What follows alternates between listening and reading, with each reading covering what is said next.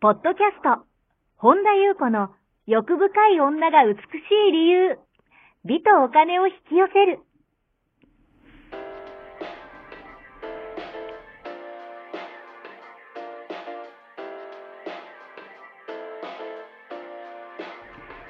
ポッドキャスト、本田優子の欲深い女が美しい理由は、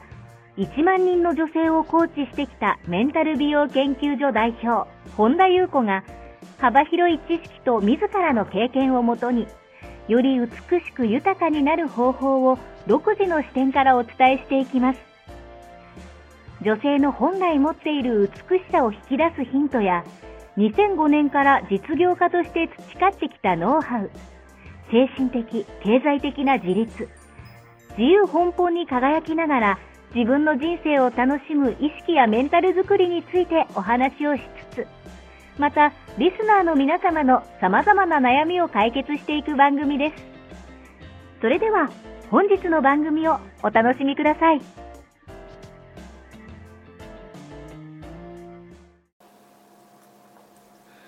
こんばんは、本田由子です。本日もポッドキャスト、1万人の女性をコーチしてきた私、本田優子の欲深い女が美しい理由の番組をスタートいたします。本日もこの番組はアシスタントの坂本ちゃんと一緒に進めてまいります。はい。では坂本ちゃん本日もよろしくお願いいたします。はい、よろしくお願いいたします。はい、今日どのようなお便りが届いていますか？はい。えー本田さん、はじめまして。毎回貴重な話を聞かせていただきありがとうございます。私は以前は自我の意識でいることが自然なことだと信じていました。この数ヶ月、何かが深まる中で本質を感じ、それが本来の状態だと知っている感覚が次第に強くなっています。ただ何かのきっかけで不安に襲われたり、思考や想念に巻き込まれたようになったり、自我と一体化してしまう感覚になることがあります。そのような時でも本質では大丈夫だと分かっている何かを感じます。その感覚があるのに、一方で自我の動きや一時的な感情に巻き込まれたり、それを嫌がったり、止めようとしたりする衝動もあります。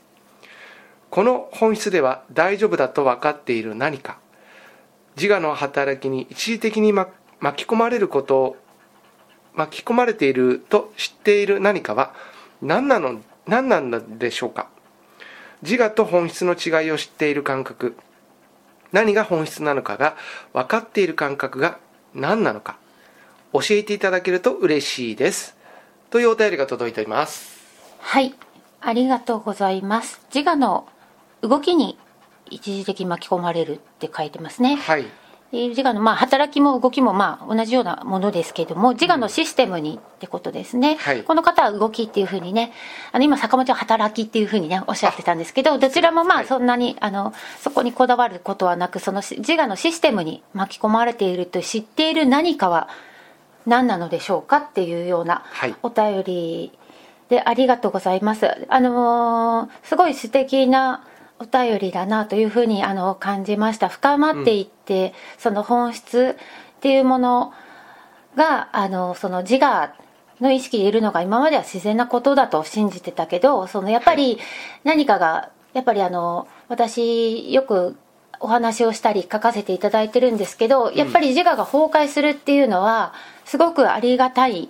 ことなんですね。それが、はい。えっとこれいい悪いじゃなくてその想念とかあの誇りとか覆いが多いと、うん。どうしても非常に嫌がる。だから、その嫌がるっていうことすらもあの衝動があるっていうようなことをお書きになってますけども、うん。それもそのシステムとして起きてくる。だけどそれにもう気づいてらっしゃいますよね、うん。でそれがすごく素晴らしいことだなというふうに。やっぱその,、えーその嫌がったりすることとまた同一化すると、うん。外側の何かのせいにして自分が被害者とか、うん、と自分が力がないっていうことを証明するような、はい。え信念を自我を持ってますからやっぱりそうすると外を敵にするんですね。うん。その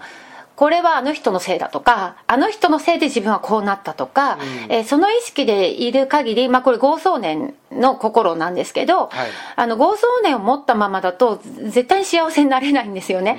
あの当然ですよね。合想念っていうのは質な白がついて回るもので、まあ、幽霊みたいなもので消えていくんですけどそれが自分だと信じている状態だとそのそれを掴んだまま幸せになろうとしてもどうしたって厳しいですよね。だけれども本質を感じ始めているその深まっていく中でっていうのはまさにその呼び水とか、はい、こう何かを感受するっていうこう働きがすごくそのありがたい恩寵をその受け取る、まあ、そもそも全てにそれもあの別に差別なく常に今ここに私たち全ての存在にあるんだけれどもそっちをあれってあこっちだなっていうようなね感覚をつかみ始めていらっしゃるんじゃないかなっていうふうに、えー、率直に感じたんですけれどもその何かっていうもの、うん、何かは何なのでしょうかっていうのがそれが本来の自己ですね、うん、えー、と存在の本質、はい、そのものを言い換えると、うん、存在のその本質そのものだっていうふうに言えると思うんですけどもその存在の本質って本来の自己っていうのは、その自我があろうと自我が起ころうとその合想念が現れようと消えようと変わらずに常にあり続ける。それは実在だから消えることはない、はい、だけどコロコロコロコロ変わって現れては消えていくような、うん、えー、まあ、合想念だったり自我の心っていうのはうんと消えますよね。だけどもその私たち本来の私たちっていうのはだから本質そのもので本当のことを言うならば一瞬たりとも実は消えたことはない？実在なので、はい、えー、消えたことはないんですけれどもだからその本来の私にとっては、うん、その自我の動きとかシステムに巻き込まれることも、うん、えー、それをこう嫌がるとかなんかいろんなことをもうあの本来の私からすると問題に感じていないんですよ。はい、どちらにしてもその本来の私は楽しむだけ、なのでその自我がどんなに暴れててもそのなんか手のひらの上で踊っているに過ぎないっていうか。だからその自分がどっちどっちと同一化してるかっていうところですよね。もうその暴れてるのが自分だと思ったら非常に苦しいですよね、うんはい、だけどそれが大丈夫っていう感覚として現れているっていうことだと思うんですね。だからその自我自体とか合想念の心っていうのはその本当の本質の存在存在の本質ですね、はい、について何も知らないんですよ。何も分かってないっていうか自分が何をしているか分かってないっていうのがよく私お話しさせていただきますけども、はい、だけども一方で本質の私っていうのはそのもう概念とかを全部超えたところで完全に分かってるものなんですね。なのでうんともっと言うならば本来の私は、その本来の私と自我とか合想念の違いとか、はい、本当本当は知ってるんだけども、うん、あのそれをやっぱり無意識的だったり直感的だったり、例えば老いが払ってきたりとかこの方がおっしゃってる何かが深まっていってる、うん、その意識がどんどんどんどん老いが取れて意識が深いところに、えー、まあ潜っていくというかうん、意識が深まって広まっていくと同時にそれを知らせてる？知らせてくれる、はい、だからあのー、自我の偽りの自我が思っている、うん、その自分っていうものの本質を知らせるっていうことが本来の私ですね。本質の私に備わる力なんですよね。これみんなもちろん当然ですけどももともと持っている力があって、うん、だから私たちの内面にはもう絶えずあのあなたはあなたが自分だと思ってるような表面的な存在じゃないよっていう、まあ、いろんな非言語的なメッセージに溢れてる、はい、まあ溢れてるっていうか送られてきている、うん、だけどもうんと、それがやっぱり合想念を掴んじゃったり、うんと、自我と同一化してたりとか、うん、やっぱり実在と非実在が分かってない自我に同一化してるとやっぱそれに気づくことがない。気づけないですよね、はい、だからそしてもっと言うならば自我には決して理解できないメッセージなんですよ。だからあのー、なんていうのかなスルーしちゃってる？はい。うん、あのスルーしちゃってるっていうかもう気づけないし全く理解できないから、何言ってんのみたいな感じに自我としてはなるのは自我の働きとして自我のシステムとして当然なんですけど、だから自我と同一化が強いとやっぱり想念を掴んじゃってるとそのメッセージすらももう分かんない。わけ分かんないことになるけど、だけどその本当の自分の本質にやっぱ深く潜っていくとおのずともあらわになるこれはもうあの明らかなる事実はい。なんですね。だからだけどもこの感覚っていうのがすごい繊細だし、ものすごくかぼか細いしもうなんかこうふってふっていう間もなくちょっとした鼻息ぐらいでももう飛んで消えるようなものな、あの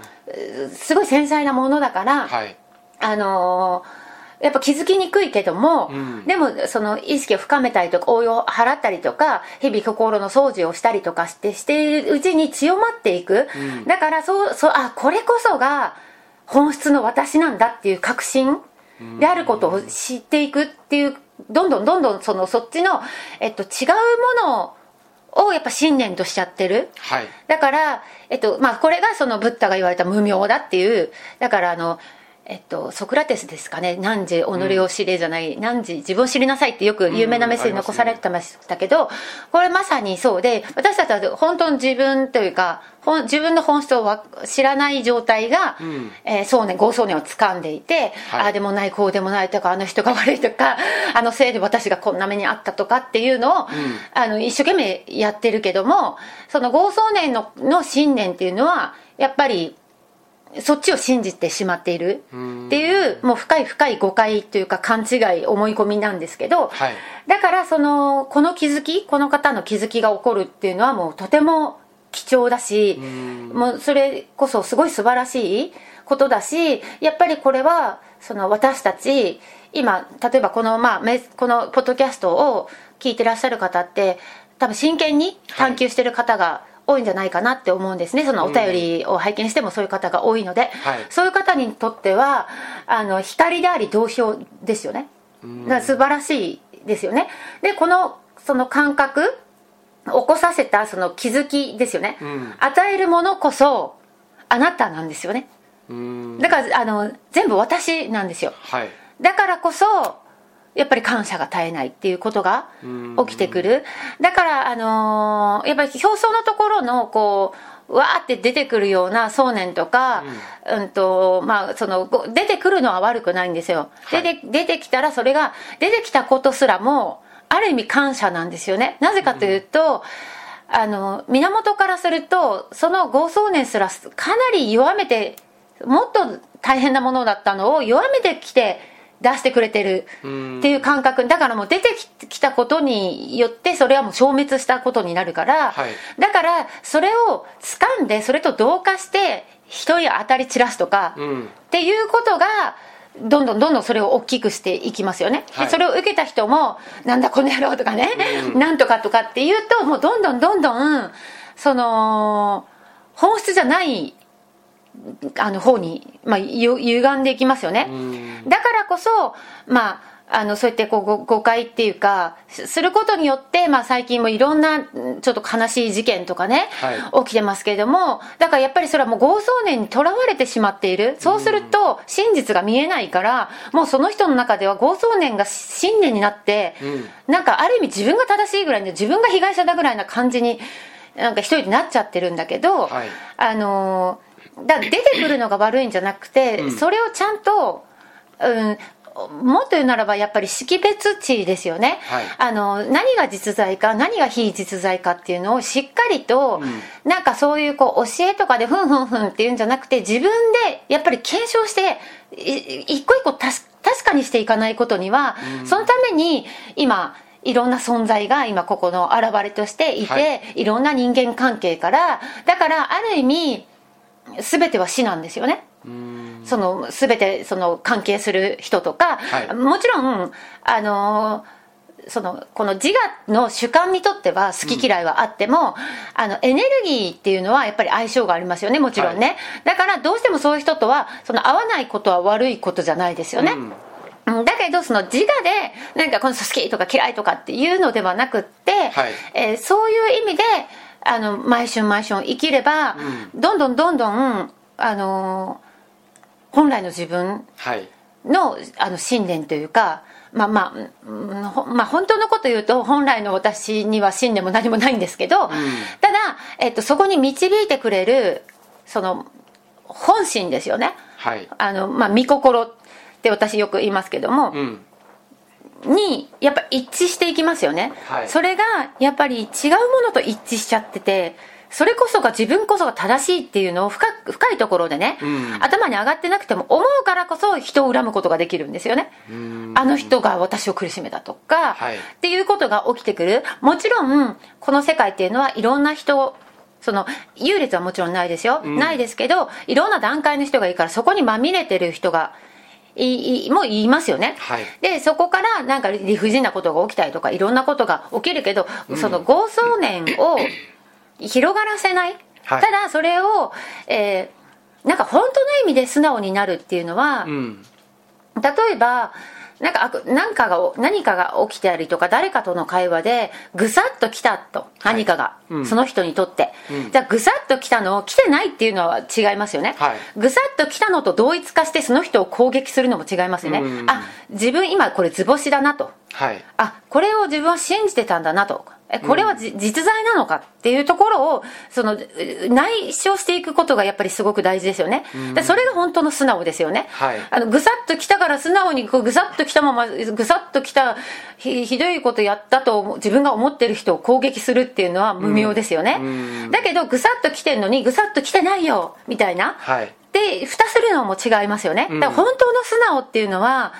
やっぱりどこまでも謙虚うん。にならないと素直本当の意味の素直って多分なれないんじゃないかなと思うんですね、はい。だからやっぱりこの方のように素直にその見ていってるくださっている方のシェアっていうのは、うん。やっぱ私たちにとってもすごい同同票になるし、ん。やっぱ光になるから、はい。すごくあの素敵なあのお便りだなというふうに思いました、うん。何かね拾えるところがあったら拾ってください。以上でございます。はい。ありがとうございます。この番組では皆様からのご質問ご感想をお待ちしております。本田裕子のホームページゆうこ本田 .com からもしくはサイト内にある LINE 公式からお寄せください。はい。本日も最後までお聞きくださりありがとうございました。また次回お会いしましょう